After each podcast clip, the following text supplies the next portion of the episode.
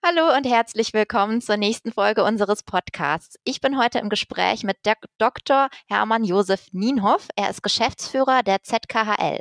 Für alle von Ihnen, die denen der Name ZKHL noch nicht sagt, das ist die Zentrale Koordination Handel und Landwirtschaft. Sie wurde 2021 gegründet und ich bin total neugierig, was uns Herr Dr. Nienhoff heute darüber erzählt, über die Arbeitsweise der ZKHL, die Ziele für die Zukunft, die konkreten Maßnahmen, die angestrebt werden und natürlich auch die Gespräche, die derzeit schon stattfinden, also wie sich das so vom Klima her dort abspielt. Ja, ich bin neugierig, ich hoffe Sie alle auch und nun würde ich das Wort gerne an Herrn Dr. Nienhoff übergeben. Herr Dr. Nienhoff, würden Sie sich bitte einfach mal kurz vorstellen? Ja, vielen Dank, Frau Tascale. Äh, mein Name ist äh, Hermann Josef Nienhoff. Äh, ich komme vom landwirtschaftlichen Betrieb in Westfalen, äh, habe Wirtschaftswissenschaften und Agrarwissenschaften studiert, habe eine Zeit beim Deutschen Bauernverband gearbeitet, äh, schon in den 80er Jahren und äh, war dann fast 20 Jahre äh, Geschäftsführer äh, der QS Qualität und Sicherheit. Äh, dazwischen habe ich äh, noch einen längeren Aufenthalt in Hamburg äh, gehabt und war dort äh, in einem großen Unternehmen für Qualitätskontrolle, Zertifizierung, Laboranalysen, wo ich für den gesamten Geschäftsbereich Agrarprodukte und Lebensmittel zuständig war. Das ist so ein Stück weit mein Lebenslauf und privat glücklich verheiratet, vier Kinder, und äh, eigentlich jetzt Rentner seit einem Jahr. Das ist ja eine wirklich sehr beeindruckende Vita, die Sie da vorzuzeigen haben. Und äh, Sie sagen, Sie sind eigentlich jetzt Rentner. Was äh, hat Sie dann bitte zur ZKHL getrieben? Ähm, ja, die Überzeugung, dass es sich lohnt, äh, die Menschen, die Wirtschaftsbeteiligten an den Tisch zu bekommen, dass sie miteinander reden, miteinander versuchen auch die ja, Konflikte, äh, die Herausforderungen anzugehen und sich nicht auf der Straße begegnen. So will ich das mal formulieren. Äh, Sie erinnern sich, Frau Tascale oder auch die, die Zuhörer, äh, an die äh, Blockaden der äh, Lebensmittelläger, an die Demonstrationen in Berlin vor etwa zwei Jahren, vor anderthalb Jahren. Äh, es gab heftige öffentliche Auseinandersetzungen, auch der Landwirtschaftsministerin Klöckner mit den Vertretern des Handels, äh, mit den großen Vorständen des Handels, die zum Teil öffentlich ausgetragen wurden. Also das war nicht schön. Äh, und äh, da habe ich auch einfach das persönliche Engagement zu sagen, auch aus der Erfahrung von QS heraus, dass es sich lohnt, mit der ganzen Kette sich an den Tisch zu setzen und zu überlegen, was können wir gemeinsam tun, wie können wir für die ganze Kette, in der ganzen Kette gemeinsam besser werden. Und deshalb engagiere ich mich hier. Wow, das ist ja eine wirklich intrinsische Motivation, kann man so sagen. Jetzt sind wir schon relativ äh, tief drin, finde ich. Würden Sie dennoch vielleicht noch mal ein bisschen zurückgehen und uns beschreiben, wie kam es denn zur Gründung der ZKHL? Das ist ja sicher nicht nur sozusagen durch Sie entstanden, sondern da gab es ja noch Mitinitiatoren. Wer war denn da maßgeblich daran beteiligt? Ja, maßgeblich beteiligt äh, waren äh, der Präsident des Handelsverbands Deutschland, Josef St. Johanser, äh, der Präsident des Deutschen Bauernverbandes, Joachim Ruckwied und der Präsident des Deutschen Reifeisenverbandes. Wir vier haben uns in Berlin getroffen äh, und äh, das war im Frühjahr letzten Jahres und äh, haben gesagt, äh, wir können das anders machen. Wir versuchen das über Gesprächsebenen, wir versuchen das über den Dialog und wir versuchen auch unsere Verbandsmitglieder da aktiv mit einzubeziehen. Ähm, und das war ja der Auslöser, das waren die Initiatoren und äh, irgendeiner muss auch die Tagesarbeit machen und äh, als Rentner äh, hat man nichts Besseres zu tun, als, als das jetzt äh, zu versuchen, alles zu organisieren. Arbeitsgruppen äh, und Steuerungskreis, äh, bestimmte Projekte, auf jeden Fall halt eben die Menschen zusammenzubringen, an den Tisch zu bringen und gemeinsam nach Lösungen zu suchen. Ja, also wenn Sie das so sagen, als Rentner, Rentner hat man nichts Besseres zu tun. Ich denke, das sieht vielleicht nicht jeder so, aber es ist trotzdem beeindruckend, dass Sie sich hier so engagieren und Ihre Zeit dafür aufopfern. Äh, aber das hat ja auch einen Sinn. Ähm, Sie hatten Arbeitsgruppen angesprochen, Dialogforen und so weiter. Wie sieht denn die Arbeit der ZKHL genau aus? Ja, äh, vielleicht sollten wir auch äh, noch ein Stück weit zu den Zielen kommen äh, oder äh, bevor wir jetzt in die eigentliche Arbeit einsteigen und dann warum, mit welchen Zielen, äh, welche Ziele verfolgen wir eigentlich in der Arbeit? Und äh, da nehme ich mal Bezug auch gerade auf unsere, unsere Satzung, äh, die da sagt, äh, Verbesserung der Zusammenarbeit und Vertrauensbildung in der Wertschöpfungskette. Ja, auch resultierend aus den Erfahrungen, äh, die wir da vor anderthalb, zwei Jahren gemacht haben. Äh, wir müssen uns besser kennen. Äh, gerade auch Handel und Landwirtschaft sich besser kennen, damit sie sich verstehen und damit man auch die Dinge gemeinsam anpacken kann. Konflikte, die entstehen, gemeinsam erörtern äh, und im Sinne der Beteiligten äh, sinnvoll lösen. Das ist ein weiterer Punkt, so auch in der Präambel unserer Satzung. Und wir wollen auch äh, versuchen, eine höhere Wertschöpfung innerhalb der Wertschöpfungskette zu erreichen, Effizienzgewinne zu heben, wenn es sie dann auch sind. Denn äh, jedes Unternehmen versucht für sich und jeder Bauer versucht für sich, das Beste für seinen Betrieb zu machen. Aber es lohnt sich, über die ganze Kette hinweg zu schauen, was können wir, an welchen Stellen hebeln, können wir gemeinsam noch drehen und was bewegen, damit die Kette insgesamt besser wird und dann jeder Einzelne in der Kette davon profitieren kann. Äh, und äh, der weitere Punkt, äh, auch ausdrücklich in der, in der Satzung, wir wollen, und äh, das muss man, glaube ich, auch anerkennen, dass da auch der Lebensmitteleinzelhandel sich zu bekennt und die Lebensmittelwirtschaft zu sagen, die Leistungsfähigkeit und Zukunftssicherung der deutschen Landwirtschaft. Weil am Ende des Tages möchte der deutsche Lebensmitteleinzelhandel, ob die jetzt die großen Edekas oder Aldis oder Lidl sind, äh, oder auch Reves, um die, die einige wesentliche zu nennen, die möchten deutsche Produkte anbieten. Und wenn wir die deutsche Landwirtschaft, die deutschen Bauern die Wettbewerbsfähigkeit verlieren äh, und die Produkte importiert werden müssen, äh, dann ist es nicht das, das, was der Verbraucher möchte, was die Gesellschaft möchte und auch der Handel nicht möchte. Und deswegen lohnt es sich, dafür zu, sich dafür einzusetzen.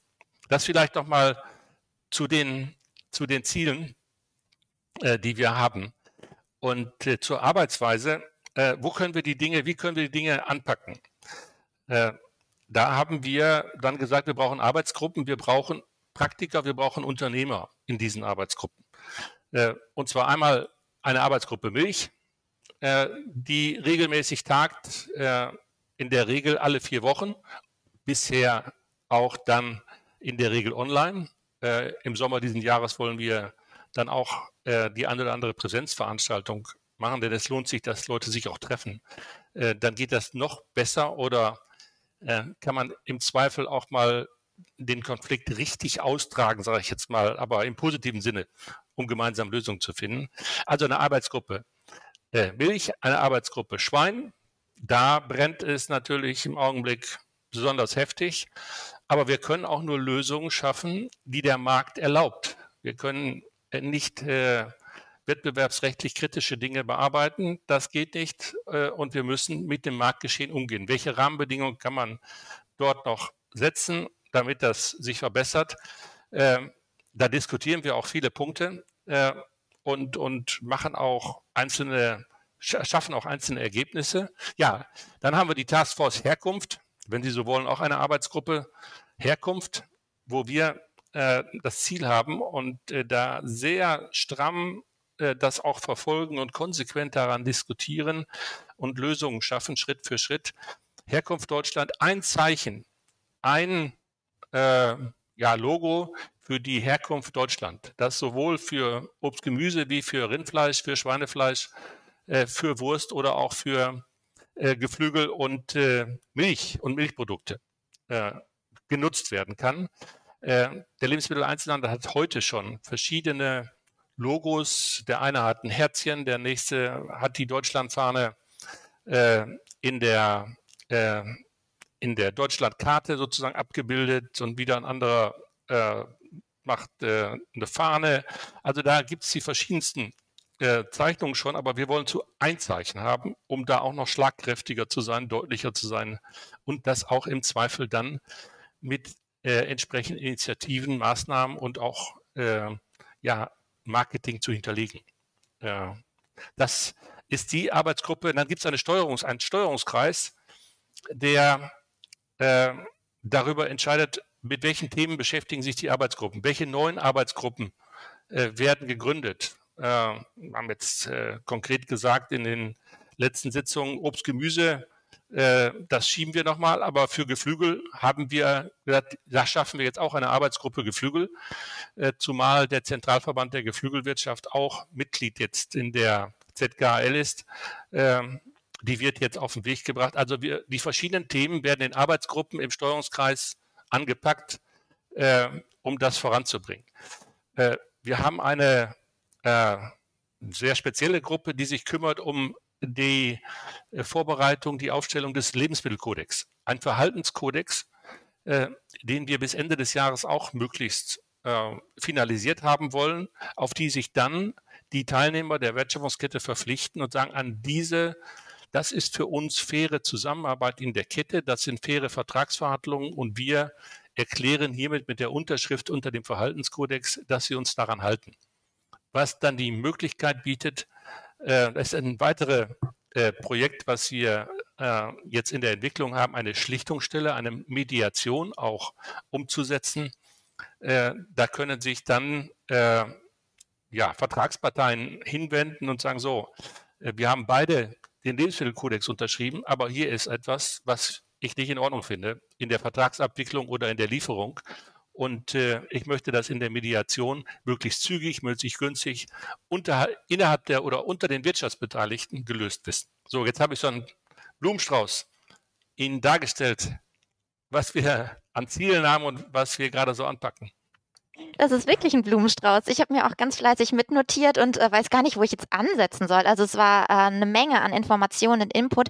Und ich hatte es Ihnen ja in unserem Vorgespräch schon angekündigt, dass ich so ein bisschen bohren möchte, damit wir vielleicht etwas konkret werden. Und jetzt sind mir einige ähm, Punkte in den Kopf äh, gestoßen oder ins Auge gestoßen, wo ich sage, da könnten wir vielleicht noch mal ein bisschen tiefer reingehen. Sie hatten das Thema Vertrauensbildung angesprochen, persönliche Kontakte. Wieso spielt das so eine große Rolle in Ihren Augen?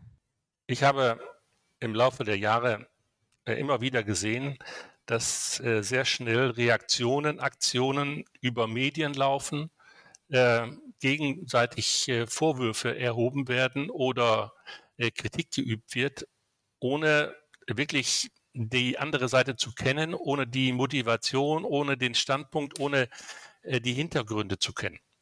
Und ähm, meine Erfahrung sagt mir und mein, mein, äh, meine Einstellung, es lohnt sich erstmal zu schauen, warum reagiert, warum agiert der andere so, äh, bevor man gleich drauf losschlägt. Äh, und äh, da ist es schon hilfreich, äh, nur sich zu kennen, mal in der Sitzung getroffen zu haben oder auch in einer in einem Online-Meeting und die E-Mail-Adresse zu haben und die, die Telefonnummer zu haben und dann vielleicht doch mal erst zum Hörer zu greifen und sagen, Mensch, lass uns mal miteinander reden. Das, damit bin ich ja nicht einverstanden. Und ich glaube, damit kann man ganz viele Dinge im Sinne beider äh, Seiten lösen. Das ist so meine tiefere, meine innere Überzeugung. Sie haben ja gesagt, intrinsisch, also ist wirklich meine innere Überzeugung, äh, dass man nicht gleich immer draufhauen sollte. Äh, klar, wenn man Verbände sieht, äh, dann müssen Verbände auch die Positionen ihrer Mitglieder sehr deutlich vertreten. Äh, da kommen sie nicht drum herum. Und einzelne Unternehmen müssen auch, ob Handelsunternehmen oder äh, Unternehmen der Lebensmittelwirtschaft, müssen auch ihre Ziele verfolgen. Umsatz, Gewinne, Mitarbeiter, alles, was dazugehört. Aber dazwischen, glaube ich, äh, gibt es ganz viel Menschliches, äh, was man aufnehmen sollte und was dazu helfen kann, besser miteinander zu arbeiten, dass man untereinander und, und dazu braucht man, Sie haben das Stichwort genannt, ohne Vertrauen geht das nicht. Aber ohne dass man sich kennt, kann man kein Vertrauen bilden. Also so, so einfach ist das eigentlich. Äh, Vertrauen kommt nur, wenn man sich kennt. Äh, und miteinander wirtschaften geht auch nur mit Vertrauen. Also ähm, diese persönliche Ebene und diese Vertrauensbildung kann in gewisser Weise auch als Werkzeug gedeutet werden, um dann diese harten Themen, wenn es ums Thema Verträge, Preis und, und, und geht, äh, besser zu bewerkstelligen. Sehe ich das richtig, bevor es dann irgendwie hochkocht, so in den Medien oder außen ausgetragen wird? Ja, also nehmen Sie das, was immer wieder hochkocht, seit Jahren und Jahrzehnten kann ich fast sagen, diese Aussage, der Handel drückt die Preise. Ja, ich kann dem jetzt ja auch nicht widersprechen. Das sind Unternehmen, die versuchen, auch im Sinne des Verbrauchers günstig einzukaufen. Ähm, und die stehen mitten im Wettbewerb. Äh, Und äh, aber immer wieder die Reaktion, der Handel drückt die Preise und bis hin zu Ramschpreisen, all diese Diskussionen, die wir erleben, äh, die helfen uns im Markt nicht wirklich weiter. Äh, die Preise, äh, das ist auch meine Überzeugung oder äh, von, von Kindheitsbeinen an auch schon erfahren und im Studium gelernt, äh, die Preise werden am Markt gemacht und die sind von Angebot und Nachfrage abhängig. Und da beißt keiner mal aus den Faden ab. Äh, und da können über Preise können wir hier auch in der ZKL nicht reden. Aber die Art und Weise, wie wir übereinander reden, wenn es um diese Dinge geht, die können wir noch verändern äh, und uns wirklich um die Wirtschaft kümmern. Und das, also da ist mir, das ist mir ein Bestreben, dass wir nicht darüber öffentlich diskutieren, denn das müssen Unternehmen untereinander regeln und das muss der Markt regeln. Aber dass äh, wir dann diskutieren können und äh, uns treffen, um zu reden, wie kann man die Rahmenbedingungen verbessern, wie man kann man in der Kette anders zusammenarbeiten, damit solche Dinge gar nicht erst hochkommen. Das kann man nämlich nur sagen, will ich auch mal sagen, das kann man nur sagen, solche Äußerungen immer wieder, wenn man sich nicht kennt. Sie hatten jetzt gerade einen wichtigen Punkt angesprochen, und zwar ähm, auch die Grenzen der ZKHL. Das ist natürlich auch was mit, was Sie sich wahrscheinlich häufig auseinandersetzen müssen. Also der Markt bestimmt den Preis. Sie können in der ZKHL nicht über Preise sprechen. Ähm, eine ganz direkte Frage. Stößt das manchmal insbesondere unter Landwirten auch auf Unverständnis? Ja, äh, das habe ich in den letzten Monaten immer wieder auch erlebt. Äh, sowohl was, äh, was Preise angeht, was äh, auch gewisse Fragen, Angebotsmengen, äh, Abnahmemengen, äh, Einkaufsverhalten des Handels angeht, wo dann äh, sehr schnell der Handel reagiert und sagt, darüber können wir nicht regeln, reden. Wir haben, das ist die Entscheidung jedes einzelnen Unternehmens und das ist wettbewerbsrechtlich auch gar nicht zulässig. Deswegen haben wir in der ZKL in den Arbeitsgruppen Milch und Schwein äh, immer einen Wettbewerbsrechtler dabei, äh, der aufpasst und sagt, ich heb jetzt hier die Hand oder die Hand hebt, wenn es kritisch wird, damit wir auch äh, gegenüber der Wettbewerbsbehörde, Bundeskartellamt und so weiter da eine Sicherheit haben, dass nicht der Eindruck entsteht, wir würden hier irgendwas, ich sage jetzt mal, auskungeln. Das können wir nicht. Äh, und der hat in den, in den Sitzungen, die wir äh, gemacht haben, ich glaube, wir haben jetzt bei Milch und bei Schwein jeweils eine Größenordnung von, von sieben, acht Treffen äh, innerhalb dieses Jahres jetzt hinter uns, immer wieder die Hand heben müssen. Und da ist eine gewisse Unzufriedenheit auf der Seite der Landwirtschaft. Warum können wir darüber nicht reden? Äh, das geht weiter in Richtung Verfügbarkeit. Nehmen Sie das Beispiel äh, von Futtermitteln ohne Gentechnik. Äh, ist für die Milchwirtschaft von Bedeutung für die Geflügelwirtschaft. Und da kann man dann drüber, mal drüber reden, wie sind die Marktbedingungen. Aber über Preise, über Preisveränderungen, über konkrete Einkaufsmengen können wir da nicht reden. Oder auch einen generellen Stopp äh, hier vereinbaren, äh, weil das muss jedes einzelne Unternehmen selbst entscheiden, wie sie da äh, verfahren. Sowohl in der Milchwirtschaft, also die Molkereien, äh, die, die Schlachtereien der Geflügelwirtschaft und Ver Vermarkter oder auch äh, der Handel als Einkäufer. Das sind so Beispiele. Aber ja, Sie haben recht. Ähm, der Handel hat dann, weil die Landwirte kommen immer wieder, auch die Vertreter der Landwirtschaft, die bei uns in den Gremien sind, das sind ja wirklich auch Landwirte, Unternehmer, Bauern, die aus der Praxis kommen und jeden Tag da ihre Nöte haben und, und mit, den, mit den Sorgen kämpfen. Äh, na, wie können wir das verändern? Wir brauchen bessere Preise, wir brauchen äh, andere Rahmenbedingungen und äh, dass dann der Handel auch sagt, äh, bestimmte Dinge können wir nicht, die Vertreter des Handels, öffentlich hier auch mit den anderen Händlern diskutieren. Kommt zu uns, redet mit uns direkt. Ja, aber äh, jedes Unternehmen hat seine eigene Politik, seine eigenen Verfahrensweisen und die können wir hier nicht öffentlich legen. Äh, allein schon aus unternehmerischen Gründen können sie es nicht und wettbewerbsrechtlichen Gründen auch nicht.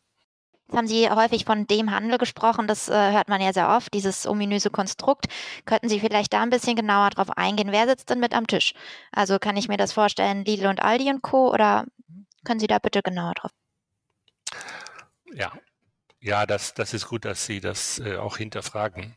Äh, vielleicht noch von, kurz auch zur Seite der Landwirtschaft. Äh, auf der Seite der Landwirtschaft haben wir aktive Teilnehmer, die auch äh, im vorigen Jahr im Agrardia, im sogenannten Agrardialog waren.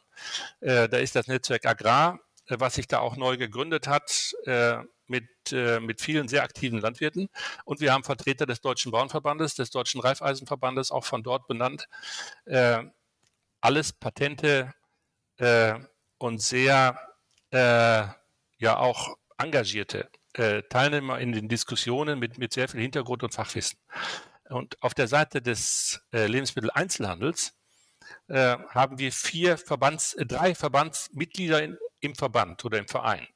Das ist der Hauptverband, das ist, Entschuldigung, äh, der Handelsverband Deutschland. Äh, das ist der BVLH, der Bundesverband des Lebensmitteleinzelhandels.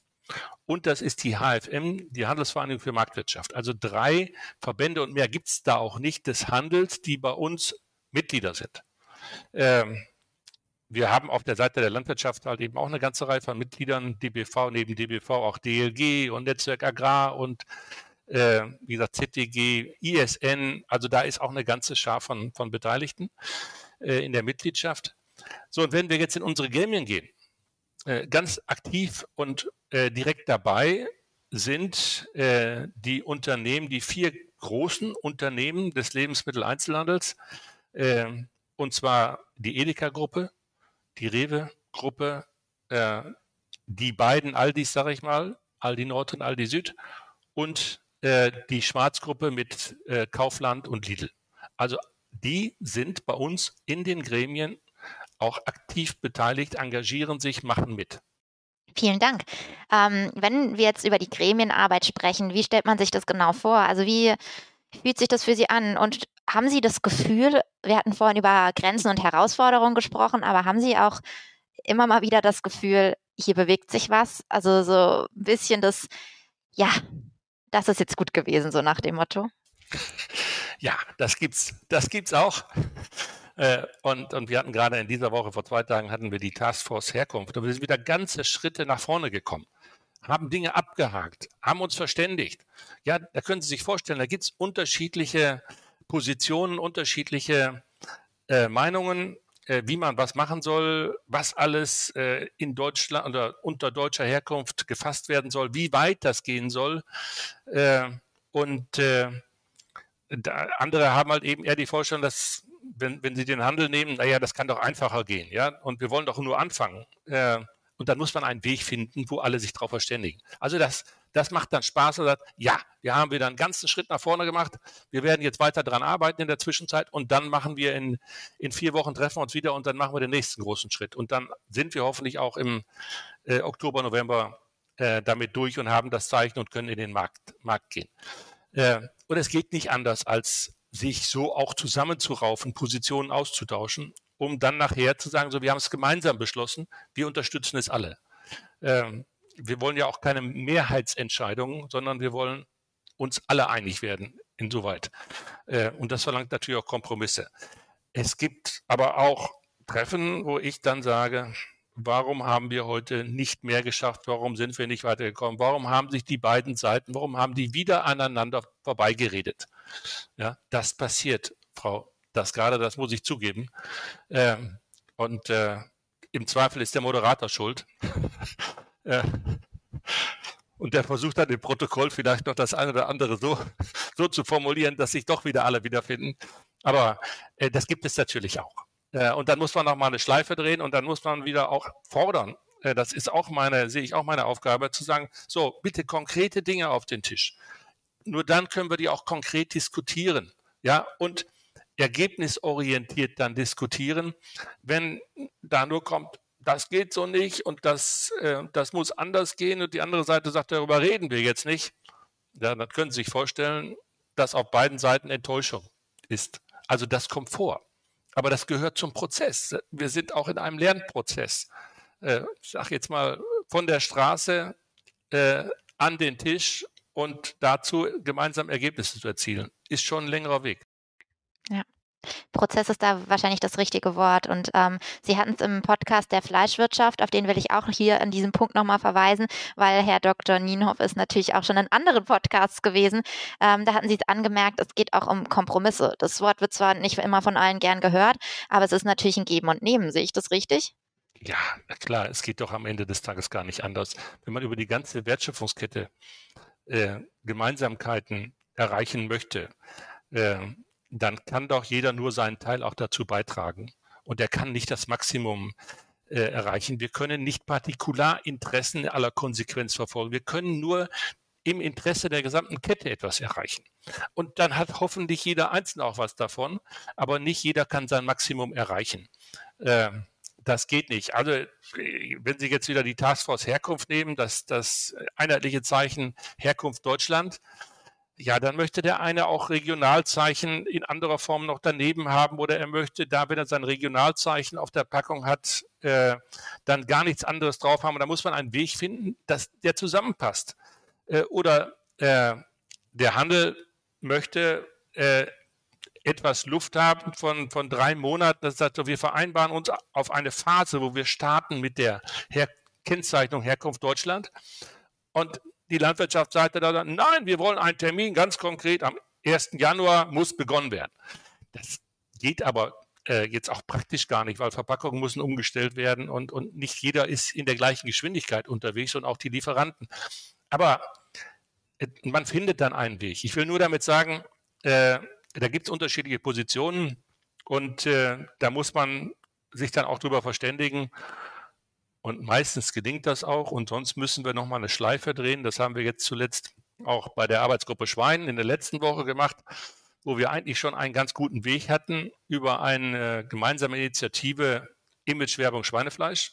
Äh, die Milch macht sowas, die Geflügel machen sowas. Warum schaffen wir das nicht bei, auch bei Schweinefleisch? Dringender Handlungsbedarf, äh, da etwas zu tun. Und da hatten wir schon eine weitgehende Einigkeit. Äh, und dann kam noch ein ganz neuer Vorschlag auf den Tisch, wie man das doch anders machen kann. Ja, dann müssen wir jetzt noch mal eine Schleife drehen. Das dauert auch noch mal vier Wochen bis zur nächsten Sitzung und zu sagen, das klären wir jetzt auch noch mal auf. Also, äh, das ist so das tägliche, äh, der, die täglichen Prozesse oder die täglichen Erfahrungen. Also ich höre raus, dass äh, auch Sie wahrscheinlich in dem ganzen Prozess noch was dazulernen, trotz Ihrer geballten Erfahrung. Das ist ja auch sehr schön.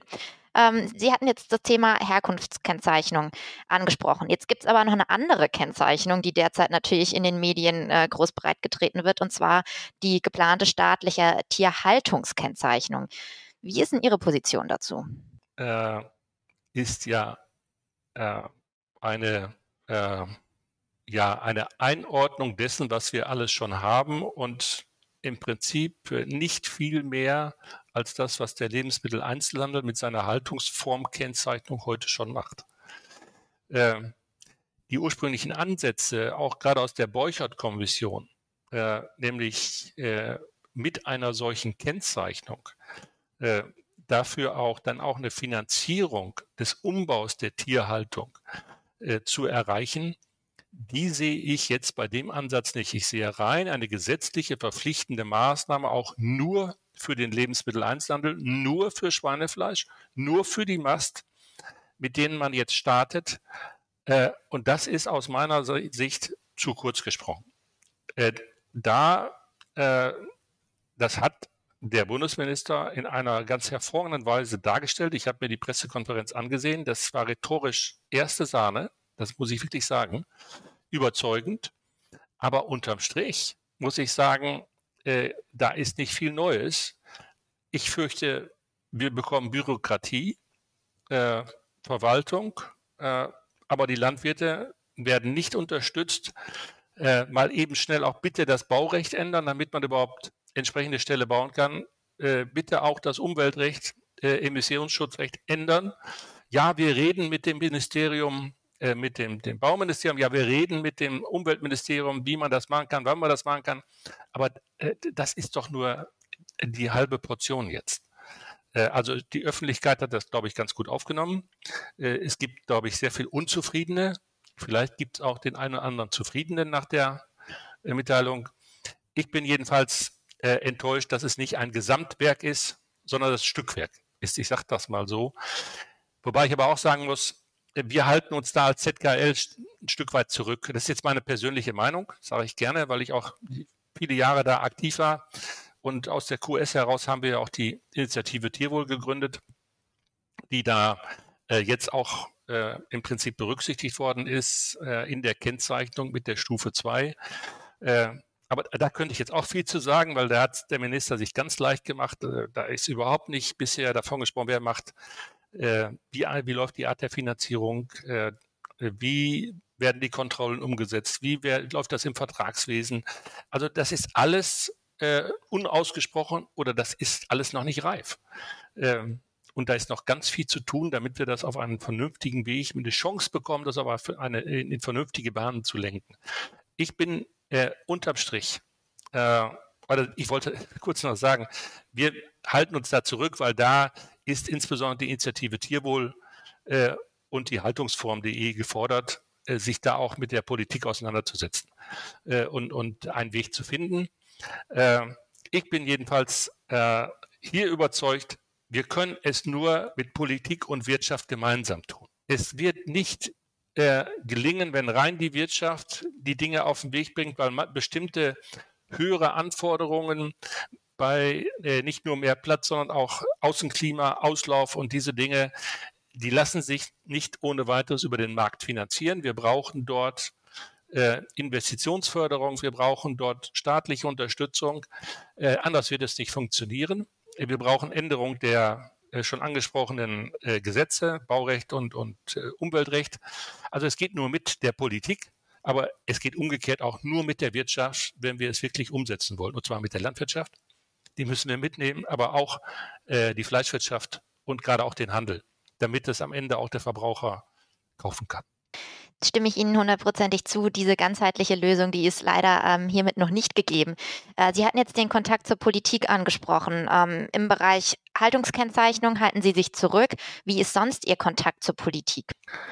Also wir haben auch ein Positionspapier äh, im März, äh, als es dann lautete, Jetzt kommt was vom Ministerium, äh, haben wir auch unterstützend ein Positionspapier zur Haltungskennzeichnung veröffentlicht abgestimmt auch mit den äh, Kolleginnen und Kollegen der Initiative Tierwohl, äh, um dann noch mehr politischen, ich sag mal, Druck und, und Unterstützung reinzugeben. Ähm, und äh, dann äh, das auch dem Minister unmittelbar zugeschickt. Aber uns ging es nicht anders als äh, der Initiative Tierwohl. Äh, man bekam keine Antwort vom Ministerium äh, auf das direkte Anschreiben an den Minister. Also es geht einfach besser in der Zusammenarbeit von Politik und Wirtschaft, dafür plädiere ich.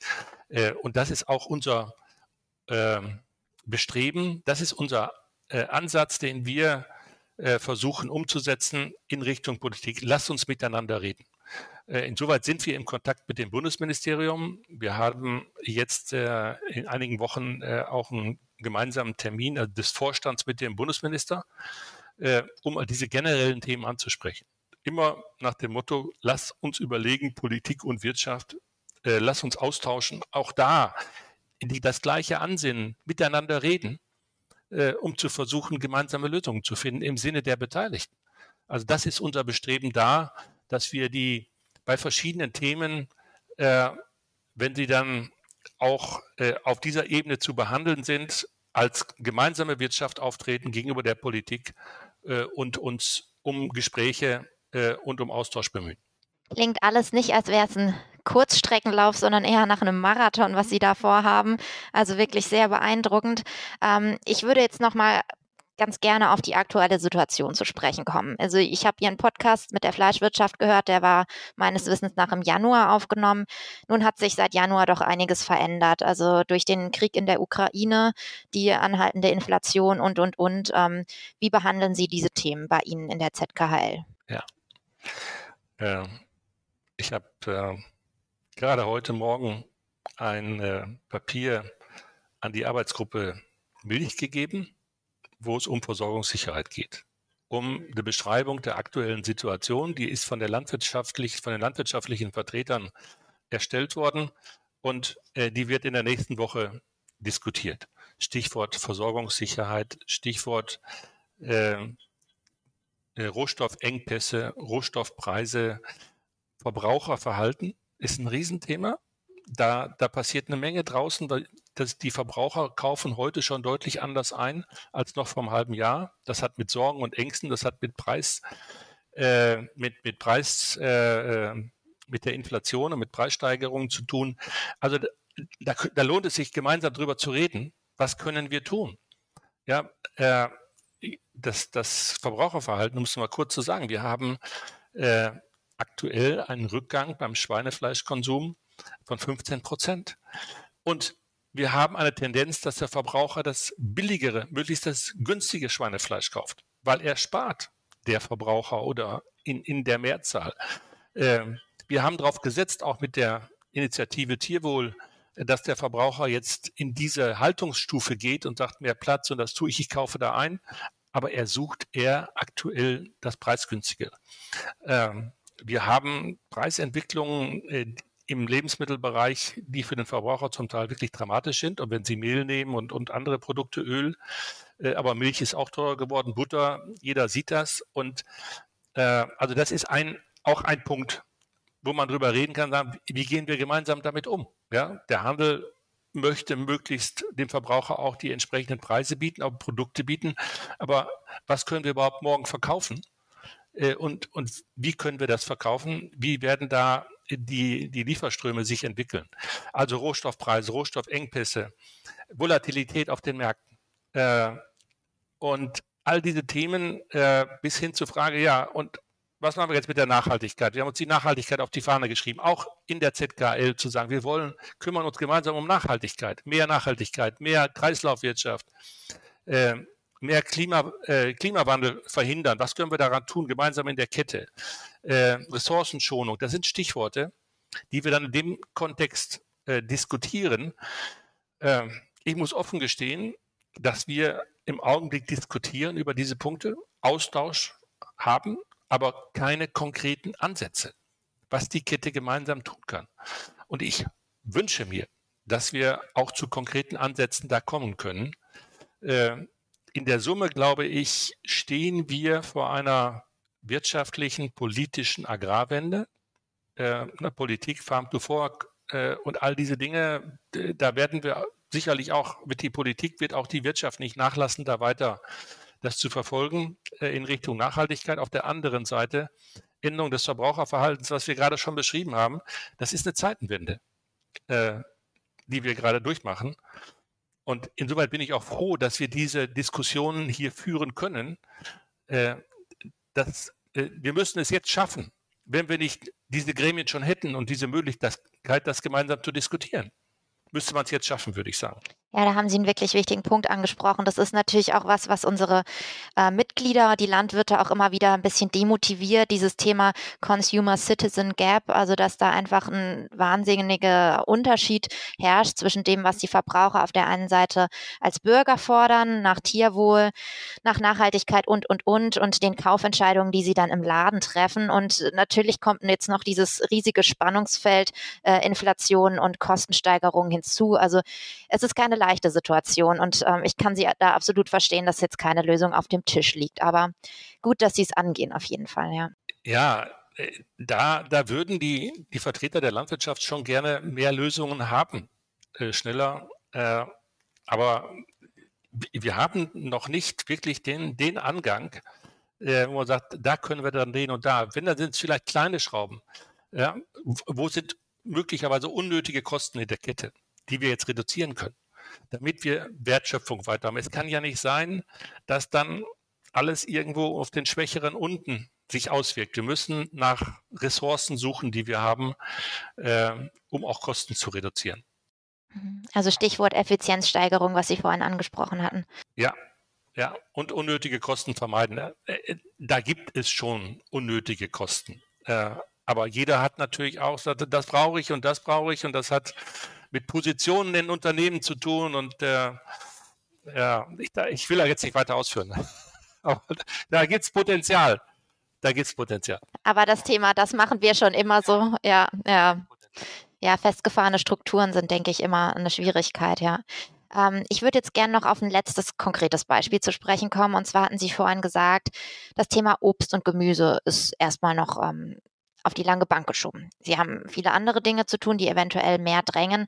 Jetzt war es in den vergangenen Wochen so, dass, vielleicht haben Sie es gelesen, das Fruchtportal unter anderem hatte auch getitelt, ähm, dass die Bundesfachgruppe Gemüsebau und die Bundesfachgruppe Obstbau sich darüber beschweren, beziehungsweise das Dilemma beklagen, dass natürlich ähm, die Preise am Anfang sehr hoch waren für Spargel, Erdbeeren und so weiter, die Ware nicht abgeflossen ist und dann zur Hochsaison der deutschen äh, Erdbeeren und des deutschen Spargels dann durch den Handel ähm, viele ausländische Produkte zu günstigeren Preisen beworben wurden.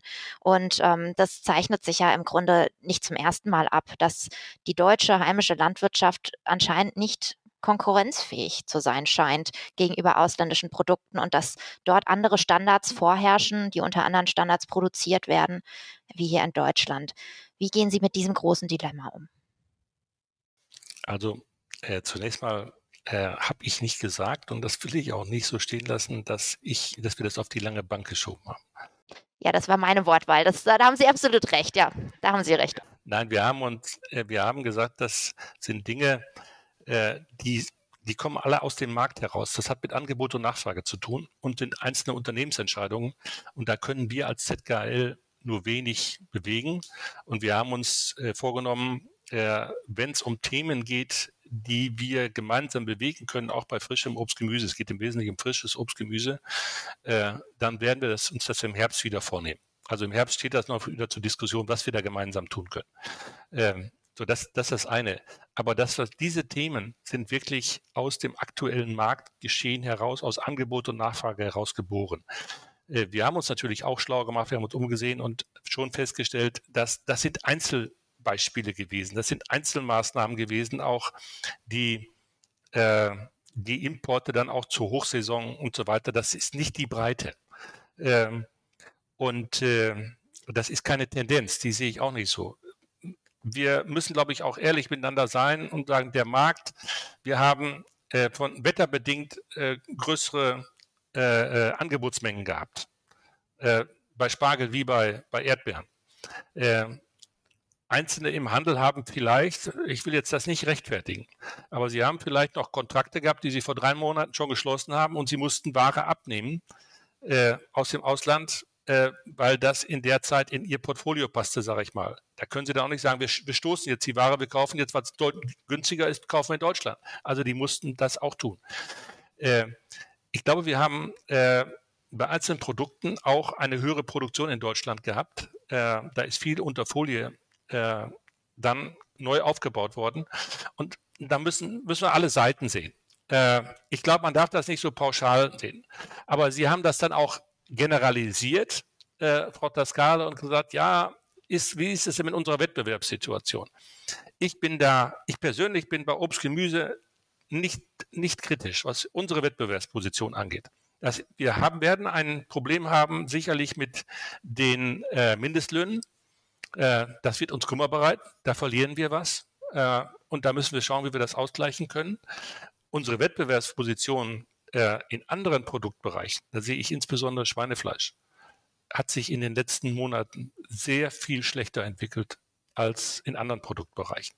Also wir müssen insgesamt aufpassen äh, in Deutschland, dass wir mit äh, all den Steuer, äh, all den Auflagen, all der Bürokratie, all den äh, zusätzlichen Gesetzen und Anforderungen, die wir hier haben, mit einschließlich Mindestlöhnen und so weiter, uns nicht selber das Wasser abgraben. Und das gerade auch für die Landwirtschaft. Das ist richtig. Und deswegen sind wir ja auch angetreten, zu sagen, gemeinsam in der Kette etwas dran tun, dass wir die Wertschöpfung halten und dass wir auch hier die Wettbewerbsfähigkeit erhalten, auch gerade für die deutsche Landwirtschaft. Also da ist Handlungsbedarf. Das kommt ganz viel von der Politik. Das kommt nicht vom deutschen Handel oder von den deutschen Lebensmittelherstellern aus meiner Sicht. Äh, aber wir sollten gemeinsam äh, dafür kämpfen und auch gegenüber der Politik gemeinsam kämpfen, dass die Wettbewerbsfähigkeit unserer deutschen äh, Produktion der deutschen Bauern nicht noch weiter verschlechtert wird. Und mein, mein besonderes Ärgernis, das ist ein persönliches Ärgernis, ist diese äh, unredliche, un, unsägliche Bürokratie. Die wir haben. Ich denke, da sprechen Sie vielen äh, Erzeugern und wahrscheinlich auch kleinen und mittelständischen Unternehmen aus der Lebensmittelwirtschaft wirklich aus dem Herzen. Und wir hoffen wirklich sehr, dass da was geändert werden kann. Ähm, ich danke Ihnen jetzt vorerst schon mal für unser Gespräch. Ich fand es sehr, sehr spannend und hoffe natürlich, dass wir in Kontakt bleiben und ähm, für alle, die mehr über die ZKHL wissen möchten oder sich darüber informieren möchten, was so passiert in den Dialogforen und Runden, ähm, werden wir die Links zu den entsprechenden Websites auf, äh, in unsere äh, Podcast-Beschreibung packen. Und genau, jetzt wünsche ich Ihnen allen zusammen erstmal einen wunderschönen Tag. Frau Tascala, ich bedanke mich auch ganz herzlich bei Ihnen. Das hat sehr viel Spaß gemacht, mit Ihnen äh, zu diskutieren. Und äh, es freut mich, dass Sie äh, die Offenheit äh, so ausdrücklich ansprechen. Äh, das haben Sie auch sicherlich erreicht mit Ihren Fragen und mit Ihrer sympathischen Art, dass ich so offen, so frei und offen war. Vielen Dank. Liebe Podcast-Community, im Nachgang dieser Folge wollen wir euch noch auf ein ganz wichtiges Projekt, eine Aktion aufmerksam machen, wir wurden nämlich angeschrieben von einer Familie aus Markdorf, die haben, oder besser gesagt, hatten einen landwirtschaftlichen Betrieb. Der ist infolge einer Brandstiftung, ist da die ganze Scheune für und Stallraum für die Pferde abgebrannt. Es sind auch Pferde dabei ums Leben gekommen. Und die bitten jetzt gerade um Mithilfe, dass der Hof wieder aufgebaut werden kann. Leider war er nicht wegen dem Missverständnis nicht ordentlich äh, ausreichend versichert. Die bangen einem jetzt um ihre Existenz und haben eine Crowdfunding-Aktion gestartet. Den Link dazu setzen wir euch auf jeden Fall in die Show Notes und weil uns Zusammenhalt in der Landwirtschaft einfach wichtig ist, wir das fördern wollen, bitten wir euch, da eine Kleinigkeit mit dazu zu geben. Jeder Euro hilft und ja, Passt auf, äh, dass eure Höfe richtig versichert sind. Lasst lieber noch einen Versicherungscheck drüber, äh, drüber lassen, weil solche Unglücke können immer wieder passieren. Vielen Dank und bis bald.